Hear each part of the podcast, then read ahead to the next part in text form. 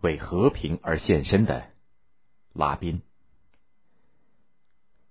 一九九五年的十一月十四号是一个平常的星期六，也是以色列的法定假日。根据犹太教的规定，每周五太阳落山到星期六太阳落山是犹太人的安息日。安息日内不得从事任何公共活动，大部分交通工具也会停驶。但是到了星期六的晚上，坐落于地中海东岸的特拉维夫却是灯火通明、流光溢彩。安息了一天的市民们纷纷走出家门，沐浴着习习的海风，漫步在海滩边，徜徉在林荫路上。同时，大约有十万特拉维夫和来自周围城镇的市民涌向了市中心的国王广场，参加由支持和谈结束阿以争端总委员会组织的一次和平集会。广场上人山人海，以色列外交部长佩雷斯首先致辞，随后晚上八点三十分左右，拉宾开始发表和平演说。他用充满激情的语言说：“我当了二十七年的军人，只要和平的机会还没有到来，我就会继续斗争下去。我相信现在有了这个机会，一个争取和平的伟大的机会。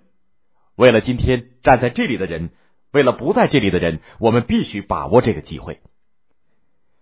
演说结束以后，拉宾从西服口袋里拿出了一张歌词，和佩雷斯并肩，在以色列著名歌星阿隆尼的领唱下，和全场群众一起高唱《和平之歌》。唱一首和平之歌吧，别再低声祈祷，不如高声呐喊，欢唱幸福的和平。歌声、欢呼声此起彼伏，响彻夜空。声势浩大的和平集会结束了。拉宾在众人的簇拥下健步走下主席台，他边走边和两边的群众热情的握手，简单的说上几句话。佩雷斯有事提前走了。拉宾和夫人利赫一起向设在主席台下的停车场走去。当他抬起腿正要迈进坐车的时候，一个犹太青年突然从阴影当中窜了出来，一举手，砰砰两枪，年过七旬的拉宾无力的倒了下去。两名保镖大惊失色，立刻扶起拉宾，把他塞向车内。谁知拉宾的背部正好对着杀手，他又毫不迟疑的向拉宾连开两枪，一颗子弹偏离，但打中了一名保镖的肩膀，另一颗命中，殷红的鲜血湿透了拉宾的衣服，染红了他口袋当中的。和平之歌的歌词，现场一片混乱。保安人员迅速抓获了留着黑色短发的凶手。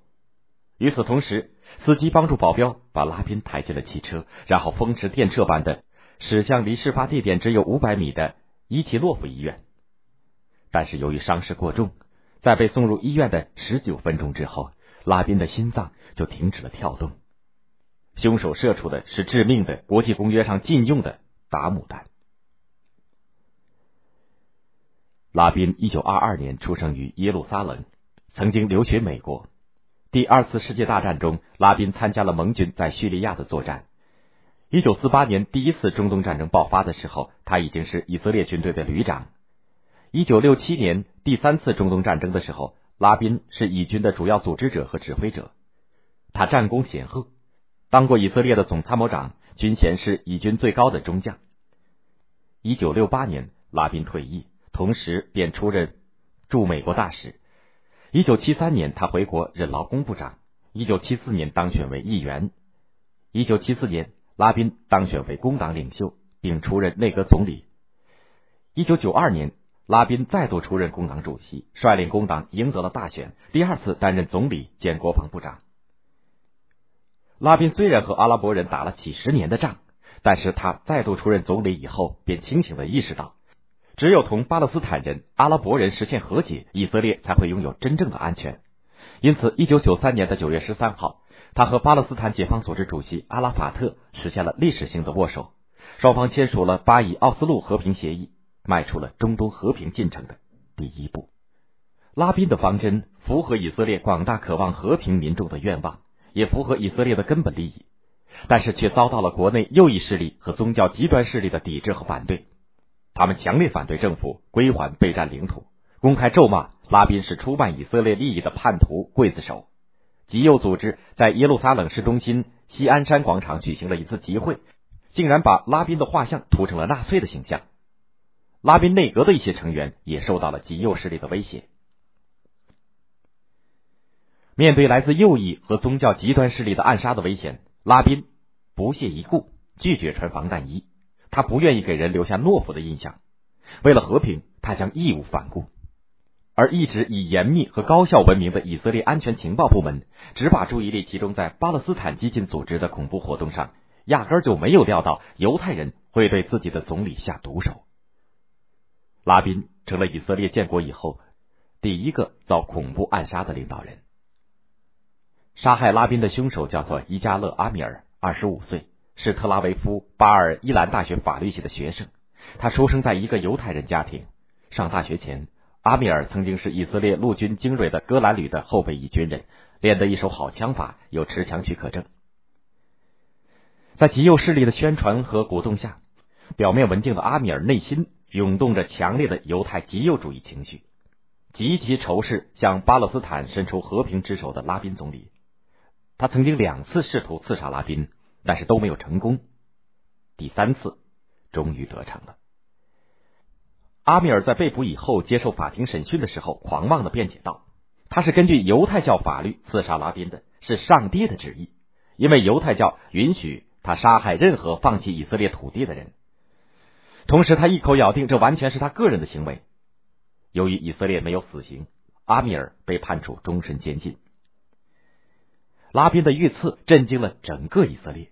从十一月五号下午两点到六号上午十一点。全国有一百多万群众在特拉维夫议会大厦的广场上排着长队，向为和平而献身的拉宾的遗体默哀和告别。共有四十四位外国元首和政府的首脑前来参加拉宾的葬礼。六号的下午两点，赫斯山公墓，葬礼在凄厉悲壮的汽笛声中正式开始。以色列全国也同时鸣汽笛两分钟致哀。六千名来宾肃然而立，身穿黑色丧服的拉宾夫人利赫女士强忍巨大的悲伤，紧紧握着儿子的手。一名犹太教的教士首先为亡者诵经祈祷。在以色列总理魏斯曼的讲话之后，代总理佩雷斯致辞，他坚定的表示：“拉宾的身躯可以被打死，但是他的思想和精神将永远活在人们的心中。”以色列人民将沿着他开辟的和平道路继续走下去，直到与邻邦巴勒斯坦和所有的国家实现和平。联合国秘书长加利、美国总统克林顿、埃及总统穆巴拉克、俄罗斯总统切尔诺梅尔金等也在葬礼上发言，他们高度评价了拉宾为中东和平所做出的卓越的贡献。此时此刻，人们不由想起了拉宾。在奥斯陆协议签订以后的一番话：巴勒斯坦人民，我们注定要在这同一地球上、同一块土地上生存。我们曾经和你们作战，但是现在我要告诉你们，用清晰响亮的声音告诉你们，鲜血和泪水流的太多了，太多了。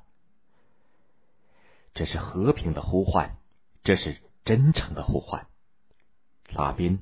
用自己的智慧和生命为中东的和平事业奠定了第一块基石，历史会永远铭记他的功绩和名字。